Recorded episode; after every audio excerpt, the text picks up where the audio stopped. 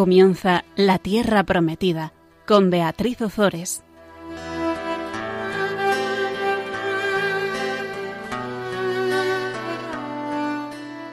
Buenas tardes, queridos oyentes de Radio María. Aquí estamos un miércoles más compartiendo la palabra de Dios con todos vosotros. Buenas tardes, Gonzalo. Buenas tardes, Beatriz. ¿Te parece que empecemos primero con una oración, a ver si el Espíritu Santo nos ilumina y luego ya continuamos con el programa? Espíritu Santo, eres, el alma de mi alma, te adoro humildemente. Ilumíname, fortifícame, guíame, consuélame. Y en cuanto corresponde al plan eterno, Padre Dios, revélame tus deseos Dame a conocer lo que el amor eterno desea en mí.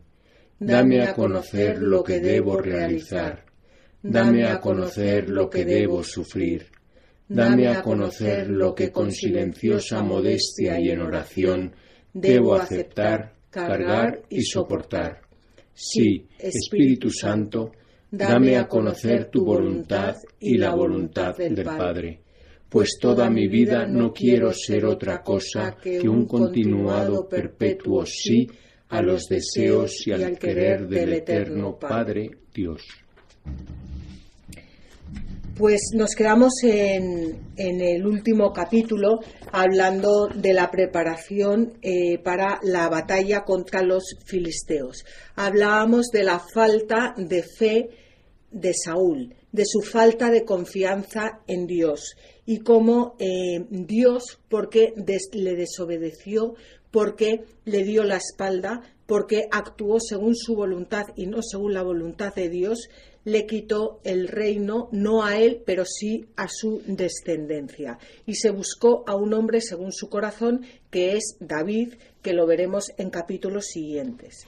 Pero ahora vamos a ver cómo, eh, qué ocurre con esta guerra contra los filisteos. Vimos cómo los filisteos habían arrinconado eh, totalmente al pueblo de Dios y cómo les habían llevado al desarme. Los filisteos era un pueblo eh, que utilizaba el, hierro, mientras que, que el pueblo de Israel estaba empezando a trabajar el metal. Y vamos a ver cómo cómo va a actuar el pueblo de Dios eh, guiados eh, por, por, el rey Saúl contra los filisteos. Y lo que vamos a ver a continuación, antes de nada, es la actuación de Jonatán. Jonatán es el hijo de Saúl, que más adelante será íntimo amigo y compañero de David. Estamos ya en el capítulo 14 del primer libro de Samuel y vamos a leer los versículos 1 al 7. Un día Jonatán, hijo de Saúl, dijo a su escudero, Ven, pasemos hasta el destacamento de los filisteos que está al lado opuesto. Pero no le comunicó nada a su padre. Saúl estaba en el extremo opuesto de Gibeá, bajo el granado que hay en Magrón. El pueblo que estaba con él era de unos seiscientos hombres. Y Agías, hijo de Agitub, hermano de Icabod, hijo de Pinjas, hijo de Elí, sacerdote del Señor en Silo, llevaba un efod. El pueblo no se dio cuenta de que Jonatán se había marchado. En el paso que Jonatán pretendía atravesar, camino del destacamento de los filisteos, hay dos picachos, uno a cada lado. Uno se llama Bosés y otro Sene. Un picacho mira al norte, hacia Migmas, y el otro hacia el sur, hacia el territorio de Geba.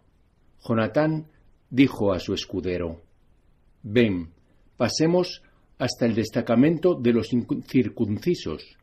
Quizá el Señor haga algo por nosotros, pues al Señor nada le importa que sean pocos o muchos para conceder la victoria. Su escudero le respondió, Haz lo que te dicte el corazón, yo iré contigo según tus deseos. Bueno, pues Habíamos visto cómo los filisteos tenían todo a su favor, tenían a su favor el número de soldados, las armas más perfectas, pero vamos a ver cómo los israelitas se van a hacer con la victoria. Y aquí hay algo muy importante, y es que em, vamos a ver la actuación de Jonatán, el, el hijo de Saúl. El Señor ha quitado ya el reino a la descendencia de Saúl, pero Jonatán va a actuar según la voluntad de Dios, según el querer de Dios. Es un hombre de Dios. Y por eso decíamos en el, en el capítulo, en el programa anterior, cómo el, de, esa, esa, falta de obediencia, de esa desobediencia de Saúl, dependió la suerte de, de su reinado. Dios le quitó el reinado a su familia. ¿Y cuántas veces, porque nosotros desobedecemos, porque nosotros somos infieles al Señor, eh, se ven afectados nuestros hijos y se ve afectada nuestra familia? Cuando nos vamos de, de la mano del Señor, cuando le torcemos eh, la cabeza, cuando le cerramos nuestro corazón. Bueno, pues eso al final nos lo sufren nuestros hijos y lo sufren nuestros nietos y lo sufre nuestra descendencia. Sí, hay veces que, que quizá el odio o el rencor se transmite de generación en generación. El rencor de nuestros padres a veces nosotros los hijos muchas veces eh, tomamos ese rencor hacia las personas a las que ellos tenían rencor sin tener sin tener un motivo o ocurre con muchas con muchos con muchos reproches no entre personas que hmm. pasan de padres a hijos. Sí, y sobre todo en el caso de Dios, a mí hay una cosa, me acuerdo una vez hace muchos años en el, en, el, en el colegio de, de, nuestros hijos, de las niñas, una vez dijo el sacerdote, estas niñas, el día de mañana muchas de ellas se perderán, pero lo bueno que tienen es que saben dónde está su casa. Y el problema de hoy en día es que cuando se deja de practicar, cuando se tuerce la, cabeza a Dios, muchos jóvenes hoy, hoy en día ya no es que no quieran seguir a Dios, es que no le conocen. O sea, no saben dónde está su casa. No, no pueden volver a la iglesia porque, porque no han sido educados en la fe. Personas mm, fantásticas que no han educado a sus hijos, que no, perdón, que, que, no han bautizado a sus hijos. Y niños que están jóvenes, que están sin bautizar porque ya sus padres, que sí en un momento dado de su vida conocieron la fe, pero le dieron la espalda a Dios, no han bautizado a sus hijos y que realmente no conocen a Dios.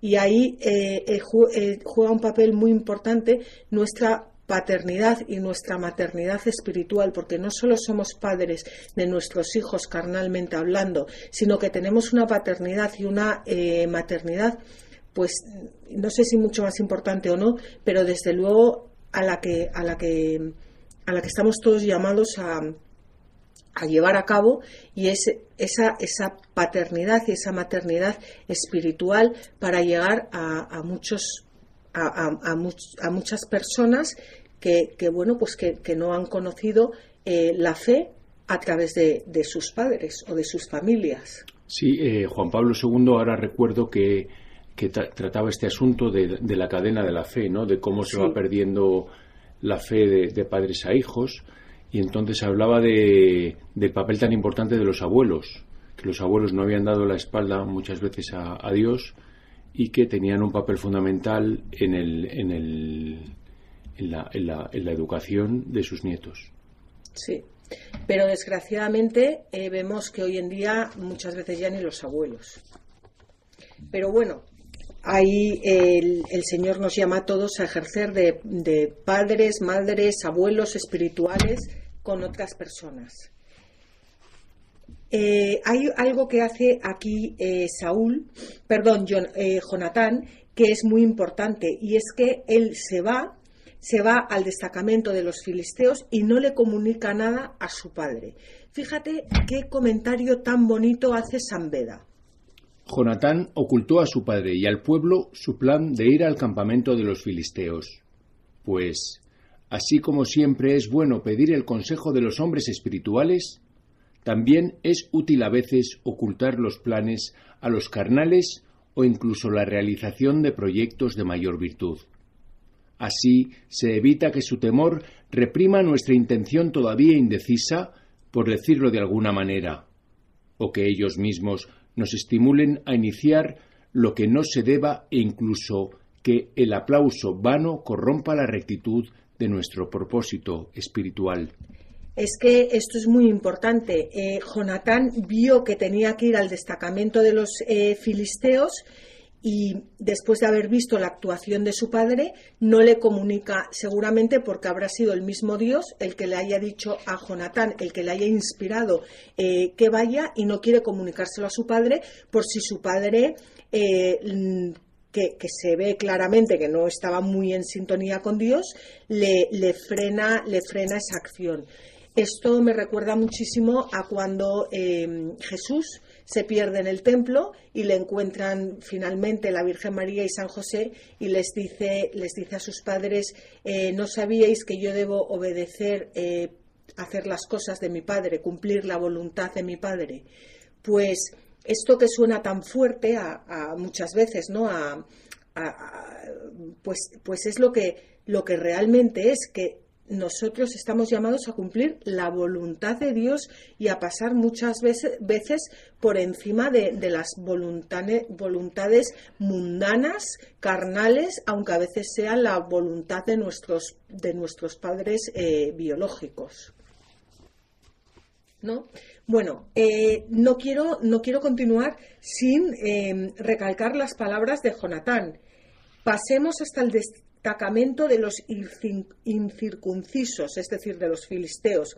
Quizá el Señor haga algo por nosotros, pues al Señor nada le importa que sean pocos o muchos para conceder la victoria. O sea, qué fe tenía eh, Jonatán mm, frente a la, a la, falta de fe de su padre, de su padre mm, Saúl.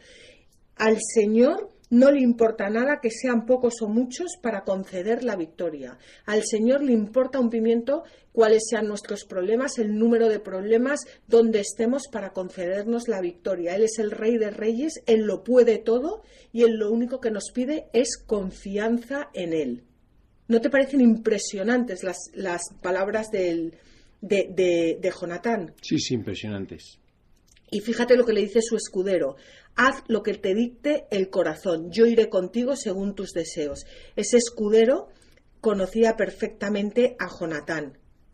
Y no le dice, oye, piénsatelo dos veces, que, nos van a freír vivos aquí, eh, yo casi me quedo aquí, vete tú y luego voy yo, o, sino que veía perfectamente que Jonatán era un hombre de Dios y estaba dispuesto a seguirle es algo impresionante. Y vamos a ver eh, lo que le dice Jonathan a su escudero, lo que le responde. Jonatán le dijo, vamos a acercarnos a esos hombres y nos dejaremos ver.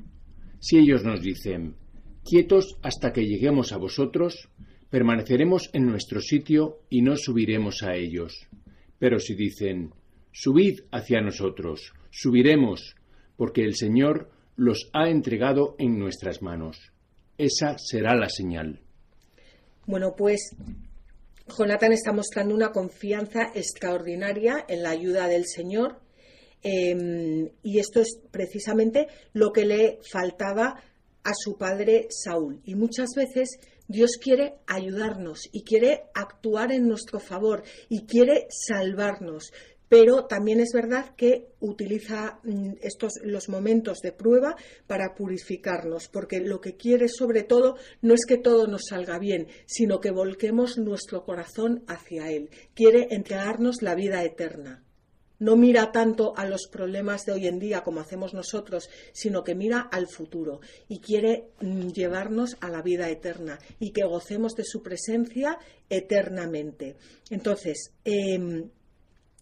esta actuación eh, de Jonatán es fantástica porque tiene tal confianza en el Señor que permite al Señor actuar en su vida. Pues vamos a pasar a una breve pausa musical y continuamos.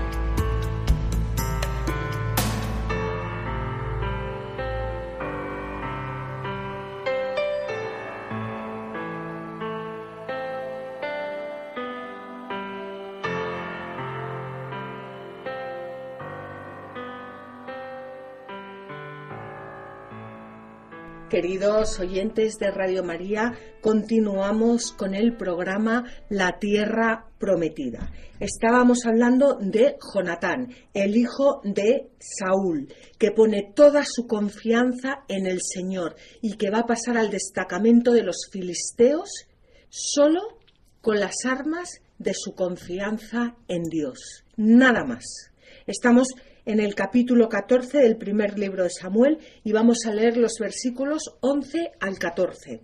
Cuando los dos se dejaron ver por el destacamento de los filisteos, estos se dijeron, Mirad, unos hebreos salen de las cuevas donde se habían escondido. Y los hombres del destacamento gritaron a Jonatán y a su escudero, Subid hacia nosotros que tenemos algo que deciros. Jonatán dijo entonces a su escudero, Sube detrás de mí el Señor los ha entregado en manos de Israel. Pues aquí está la señal. Eh, había dicho Jonathan, pero si dicen, subid hacia nosotros, subiremos, porque el Señor los ha entregado en nuestras manos. Esa será la señal. Total, que ahora les dicen, eh, les, em, les dicen, subid hacia nosotros, que tenemos algo que deciros. Y Jonatán, que sabe ver las, sabe ver las acciones de los hombres a la luz de, los planes eh, de Dios, le dice a su escudero, sube detrás de mí, el Señor los ha entregado en manos de Israel. Y ahora fijaos como Jonatán va a subir con su escudero, mm, son dos contra no sé cuántos mil filisteos y vamos a ver lo que ocurre. Jonatán subió ayudándose de pies y manos y su escudero detrás de él. Los filisteos iban cayendo ante Jonatán, y su escudero los remataba tras él. Esta primera matanza que llevaron a cabo Jonatán y su escudero fue de unos veinte hombres en un espacio de como medio surco. Bueno, pues vemos cómo en el Antiguo Testamento es frecuente percibir la presencia y la intervención divina interpretando los signos de la naturaleza y los acontecimientos por pequeños que sean. Y en el Nuevo Testamento Jesús es la señal suprema de la intervención divina. Dice el primer libro de Juan, en esto se manifestó entre nosotros el amor de Dios, en que Dios envió a su Hijo unigénito al mundo para que recibiéramos por él la vida.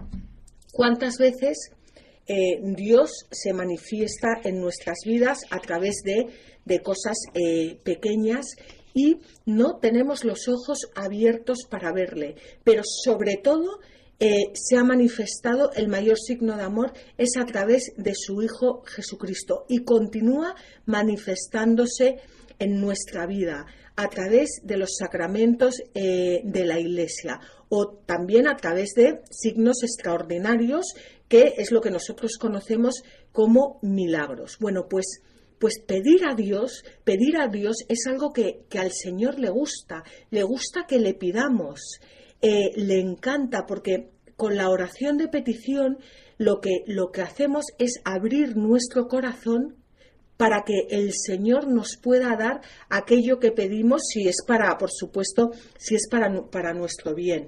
Nos enseña a confiar en el Señor. La oración de petición nos enseña a, tener eh, esperanza en, Él.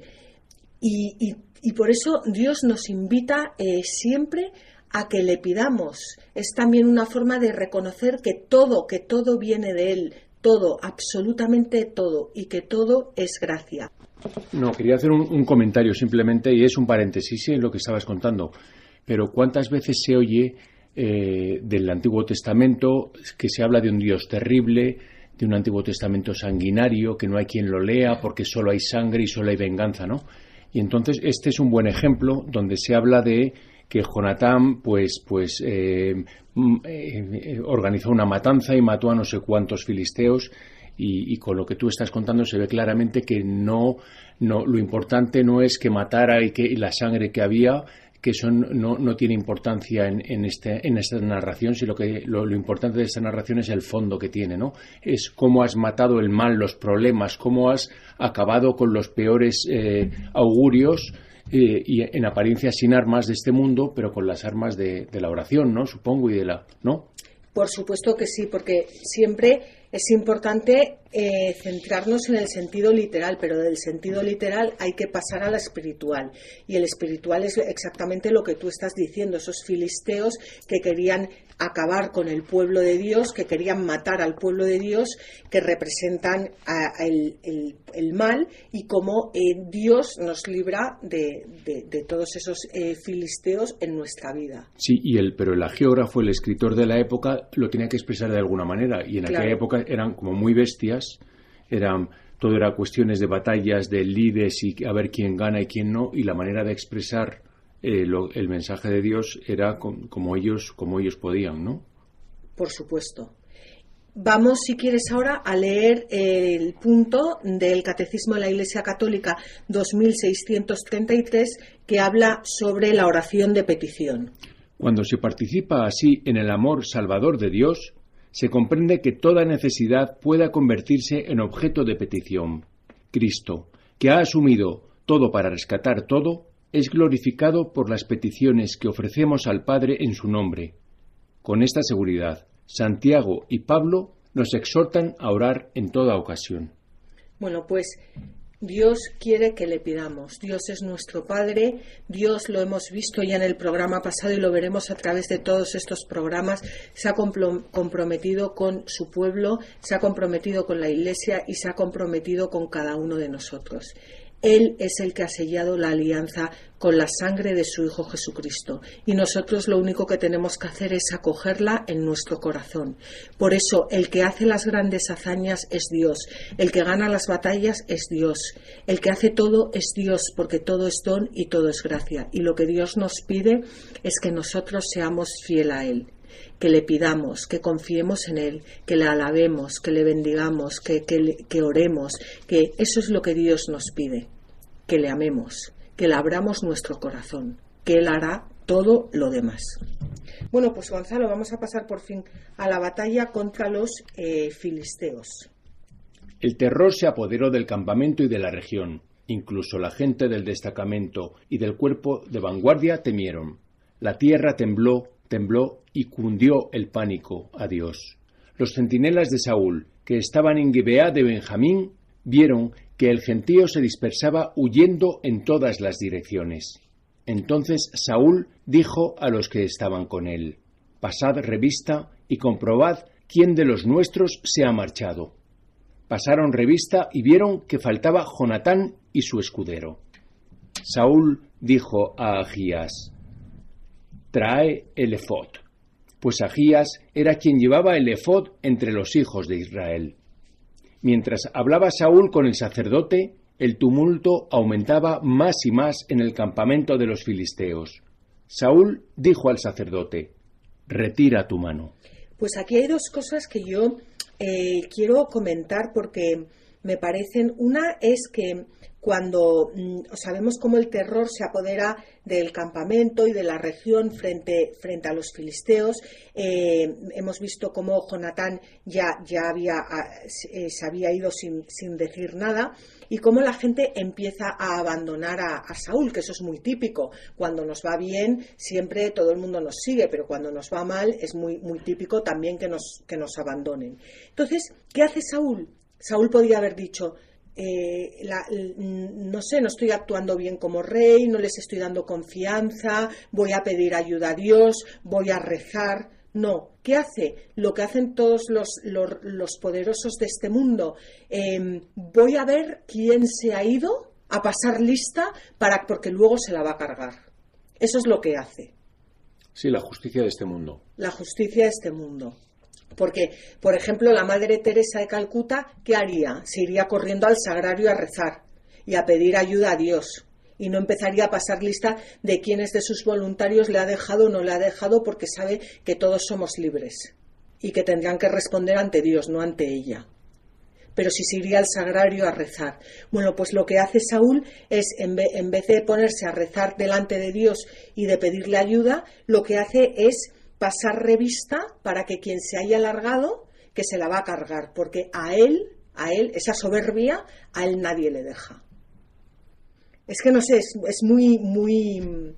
Y luego le dice al sacerdote, retira tu mano. ¿Qué significa eso? El sacerdote, para consultar sobre lo que Dios quería, utilizaba unos objetos que eran los urim y los tumim, y los guardaba en una especie de bolsa unida al efod. ¿Qué, es, el efod, perdón? Sí, el efod es la vestidura específica de los, de los sacerdotes.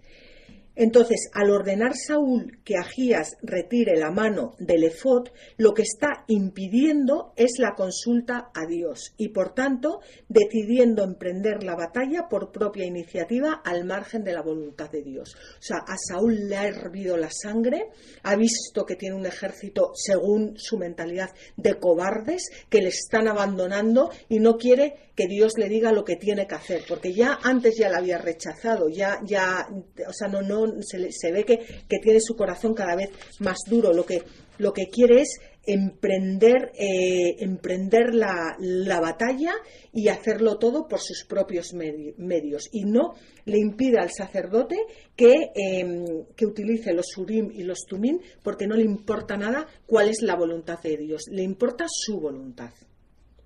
Vamos a continuar leyendo. Saúl y todos los que estaban con él se reunieron y avanzaron hacia el combate. Y ocurrió que entre los filisteos la espada de cada uno se volvía contra su compañero. Hubo una confusión espantosa. Los hebreos, que antes estaban a favor de los filisteos y que incluso habían subido con ellos al campamento, desertaron para pasarse a los israelitas que estaban con Saúl y Jonatán. También los israelitas que se habían escondido en las montañas de Efraín, al oír que los filisteos huían, se unieron a los suyos y los persiguieron. El Señor salvó a Israel aquel día y el combate se extendió hasta Betabén. Aquí hay dos cosas que a mí me gustaría comentar. Uno, el, el, el lío, el follón. Cuando, no, cuando las personas no actuamos según la voluntad de Dios, al final acabamos dispersándonos todos.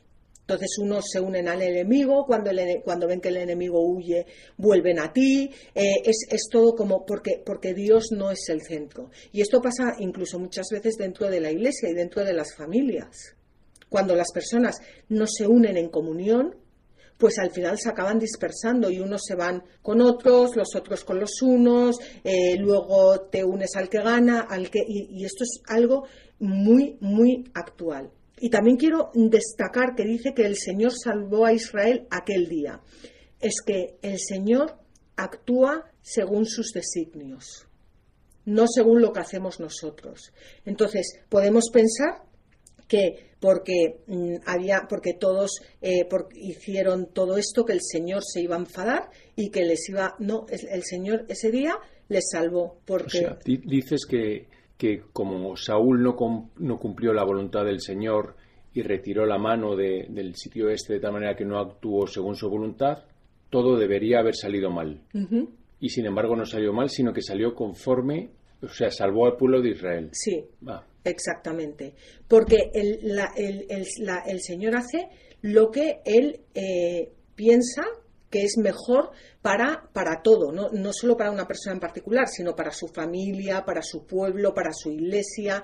Entonces, no, o sea, la actuación del Señor no es según nuestra actuación, para nada. O sea, no está condicionado por nuestra forma de, de, actuar. O sea, la lógica del Señor no es nuestra lógica y tiene una lógica en la que muchas veces no entendemos absolutamente nada. Pero sí sabemos que su lógica, aunque muchas veces no lo entendamos, es que todos los hombres se salven y lleguen al conocimiento de la verdad.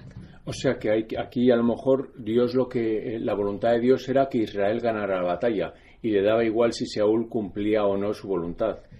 Eh, no es que le diera igual, es que no condicionaba su forma de actuar a la, a la de Saúl. Su forma de actuar no está condicionada a los hombres, aunque, eh, aunque a veces sí, en el sentido de que cuando el hombre reza, reza, reza, reza, el Señor responde. Y también veremos a lo largo de la Biblia cómo grandes hombres de Dios han cambiado eh, batallas y han cambiado algunas cosas porque, eh, porque Dios ha querido responder a su oración. Bueno, vamos a dejar ahora un breve espacio musical y continuamos.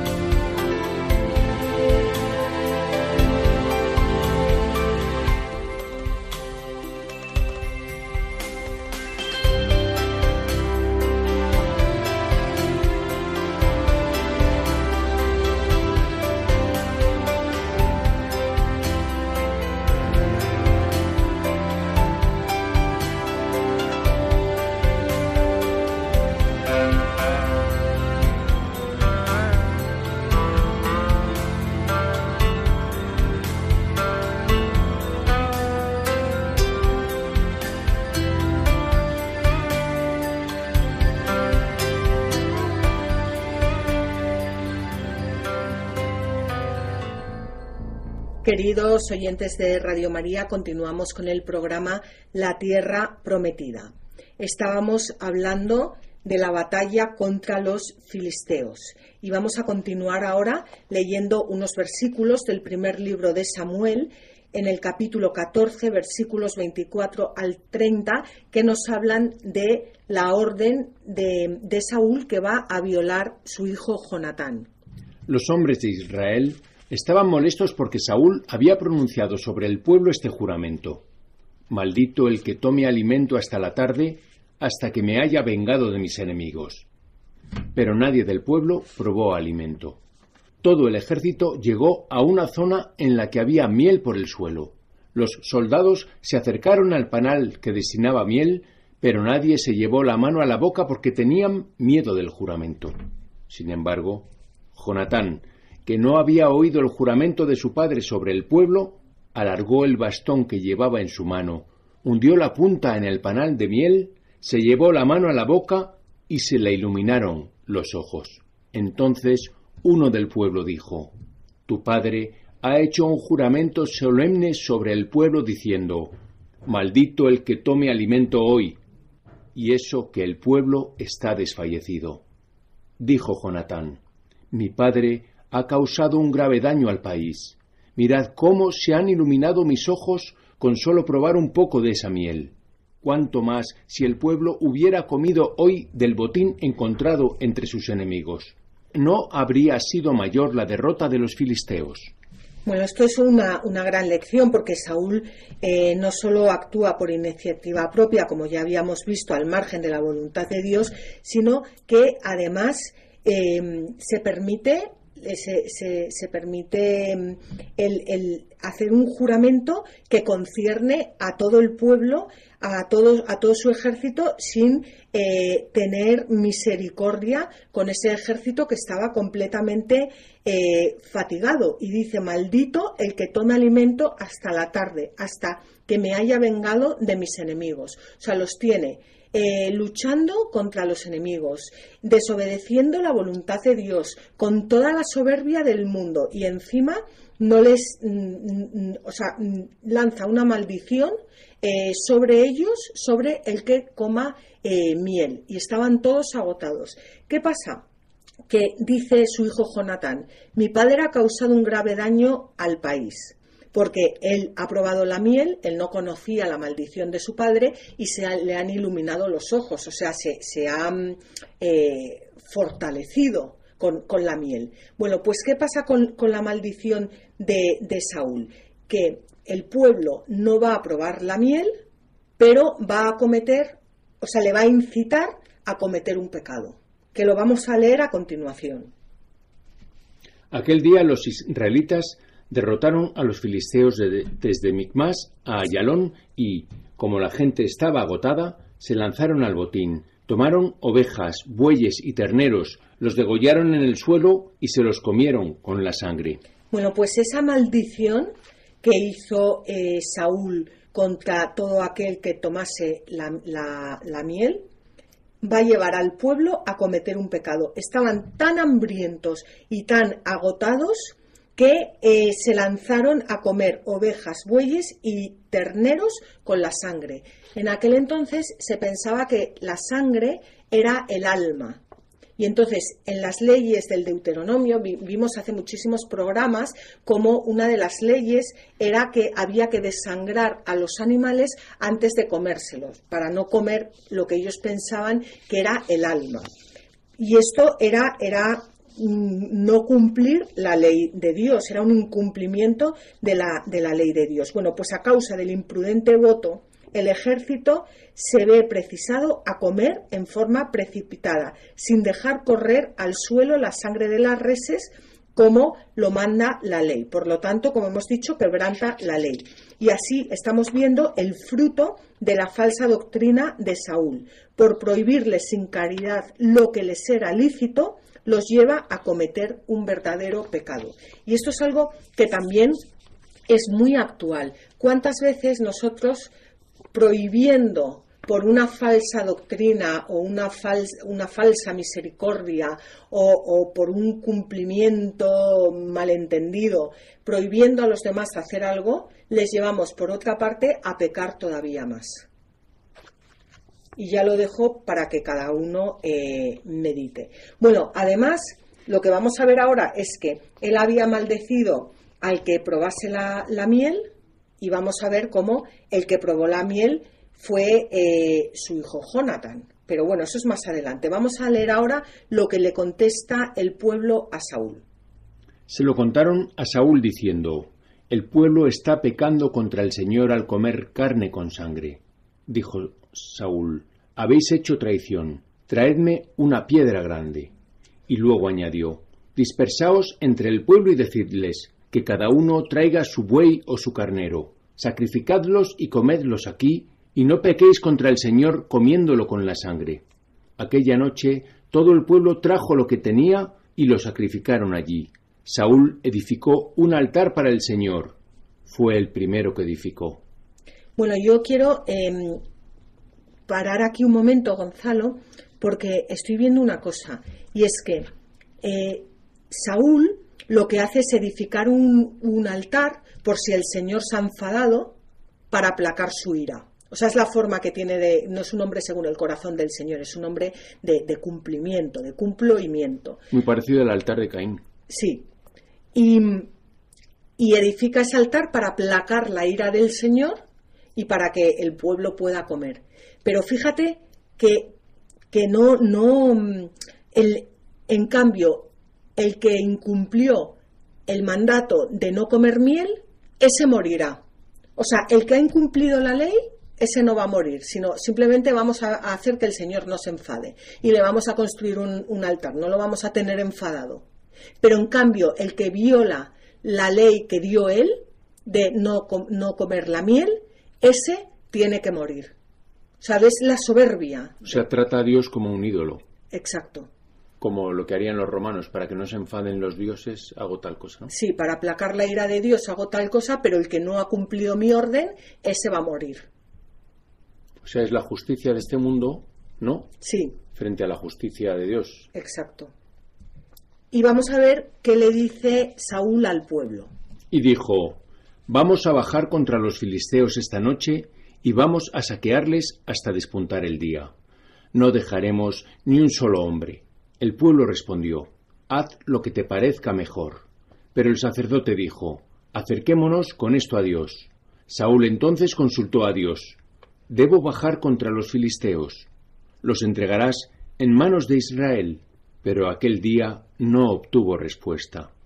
Y Saúl dijo, Acercaos aquí todos los jefes del pueblo, investigad y ved qué pecado se ha cometido hoy. Bueno, pues porque Dios no le responde, quiere decir que Dios ya no está con él. Así es como lo interpretaban en el Antiguo Testamento. Y Saúl dice, vamos a ver qué pecado se ha cometido hoy. O sea, no, se le ocurre pensar que ha sido porque se, ha han comido, que no ha sido por eso, porque se, se ha comido la sangre de los animales, sino que él lo que le fastidia es que Dios no le responda. Bueno, y es, es, está en, él probablemente esté ciego, o sea, no sepa que ha cometido un pecado a lo mejor y simplemente está ciego. Ya, pero no se le ocurre pensar que, o sea, él ya ha aplacado su ira, él ya la, le, le, ha puesto, le, le, ha construido un altar, entonces ya ha aplacado su ira y ni se le pasa por la cabeza pensar que ha sido por eso. O sea, él no sigue la voluntad del Señor. Exacto. En ningún momento. No. Y entonces vamos a ver cómo eh, él busca ahora qué pecado está impidiendo que Dios le responda. Vive Dios, Salvador de Israel, que, si es por Jonatán, mi hijo morirá sin remedio. Nadie del pueblo le llevó la contraria. Y dijo a todos los israelitas, Poneos a un lado, mi hijo Jonatán y yo nos pondremos al otro. El pueblo respondió, Haz lo que te parezca mejor. Entonces dijo Saúl al Señor, Dios de Israel, ¿por qué no respondes hoy a tu siervo? Si la culpa está en mí o en mi hijo Jonatán, que salga Urim, y si está en tu pueblo, que salga Tunim. Cayó la suerte de Jonatán y Saúl, y el pueblo quedó libre. Después dijo Saúl, Echad ahora suertes entre Jonatán y yo. y recayó la suerte sobre Jonatán. Está claro que este sorteo no es inspirado por Dios, sino que, es, el, es, es, fruto de la soberbia de Saúl porque Dios no le responde y quiere saber por qué ese Dios no le responde a él. Y vamos a ver cómo eh, Saúl es capaz de, de, matar a su propio hijo para que, para que, que Dios eh, siga haciendo lo que él quiere. Saúl se dirigió a Jonatán. Cuéntame qué has hecho. Y le contó Jonatán. Solo probé un poco de miel con la punta del bastón que tenía en mi mano, pero estoy dispuesto a morir.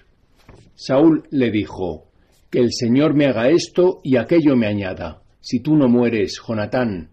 Pero el pueblo dijo a Saúl, Va a morir Jonatán, que es el que ha conseguido esta gran victoria a Israel. De ninguna manera. Vive Dios que no caerá a tierra ni un solo cabello de su cabeza, porque lo conseguido hoy ha sido con la ayuda de Dios. Así el pueblo salvó a Jonatán y no murió. Saúl dejó de perseguir a los filisteos y estos se retiraron a su región. Bueno, pues Saúl deja de perseguir a los filisteos porque no había recibido respuesta a su consulta, lo que significaba que Dios no estaba con él y queda así perdida por su culpa el fruto de la eh, estupenda hazaña de Jonatán. Y los eh, filisteos van a instigar siempre al pueblo de Israel. O sea, vemos como la, consecuencia, las consecuencias de nuestra soberbia y de querer actuar eh, en vez de, o sea, y de querer ponernos en vez de Dios y de querer que se cumpla nuestra voluntad. Y esto es lo, lo más eh, actual que, yo he leído en muchísimo tiempo. Aquí hay un, un, elemento, un, texto, un pequeño texto que muestra la soberbia de Jonatán. O sea, que explícitamente dice que, que Jonatán, no, perdón, que Saúl era un soberbio, porque le dice a su hijo, cuéntame qué has hecho. Anteriormente habíamos visto que Dios le preguntaba a, a Caín, a Eva, a Saúl, ¿qué has hecho? Y él se atreve, ahora Saúl es el que se atreve a decirle a su hijo, cuéntame qué has hecho. Sí, se pone en vez de Dios y le pide explicaciones de, de, de ese qué has hecho. Has pecado, me has desobedecido a mí, a mí, que a, a mí que, que, que, que, no era un profeta de Dios, ni, o sea, que estaba efectivamente. Y esto si lo llevamos al día de hoy, ¿a dónde lo tenemos que llevar? Pues a la soberbia que, cuántas veces queremos que se cumpla nuestra voluntad y no la de Dios y cuántas veces nos enfadamos con las personas porque no hacen lo que nosotros queremos pero no lo hemos llevado eso a la oración a preguntarle si a preguntarle al Señor si lo que nosotros queríamos era voluntad del Señor. Hay veces que las personas actúan por su cuenta porque han rezado y porque han visto que deben hacer una cosa y luego se encuentran con eh, un enfado, con una bronca, con alguien que quiere que hagan su voluntad y no la de Dios. Y es porque no, porque nos fastidia que las personas no hagan lo que nosotros consideramos que deben hacer. Y esto es el fruto de la soberbia humana a todos los niveles. Nos pasa como, como eh, con nuestros hijos, en las empresas, en los colegios, haz esto. Y a lo mejor la otra persona está viendo que no, no tiene que hacer eso, porque ha rezado. Y uno se empeña en que tiene que hacer lo que uno dice. Bueno, eh, Jonathan no solo es que hubiera, o sea, ha rezado, pero eso es que él, él eh, probó de aquella miel que lo que le hizo es eh, eh, que los ojos le, o sea, tú cuando te alimentas este, matas tu hambre, pero los ojos no te centellean. Y Jonatán cuando probó, de aquella miel, los ojos le centellearon. Y sin embargo es lo que había prohibido eh, Saúl al pueblo. No Dios. Sí, sí, no, pero probablemente era un alimento de Dios o algo que todo el pueblo habría centelleado los ojos y habría, habría exultado, ¿no? Sí. Y entonces eso se lo restó Saúl al pueblo así, es. Bueno, pues el caso es que vamos, vamos a dejar hoy eh, aquí el, el programa y en el programa siguiente veremos una nueva condena de Saúl. Muchísimas gracias a todos por haber estado con nosotros, escuchando la palabra de Dios y compartiéndola. El próximo programa será dentro de 15 días. Os invitamos a escribirnos a la tierra prometida arroba radiomaria.es. Podéis pedir los programas en el teléfono 91 822 8010 o a través de la página web www.radiomaria.es. También podéis encontrarlos en el blog latierraprometida.es. Os animamos a que cojáis vuestras Biblias y no dejéis de leerlas, meditarlas y rezarlas, porque en los libros sagrados el Padre que está en los cielos sale amorosamente al encuentro de sus hijos para conversar con ellos.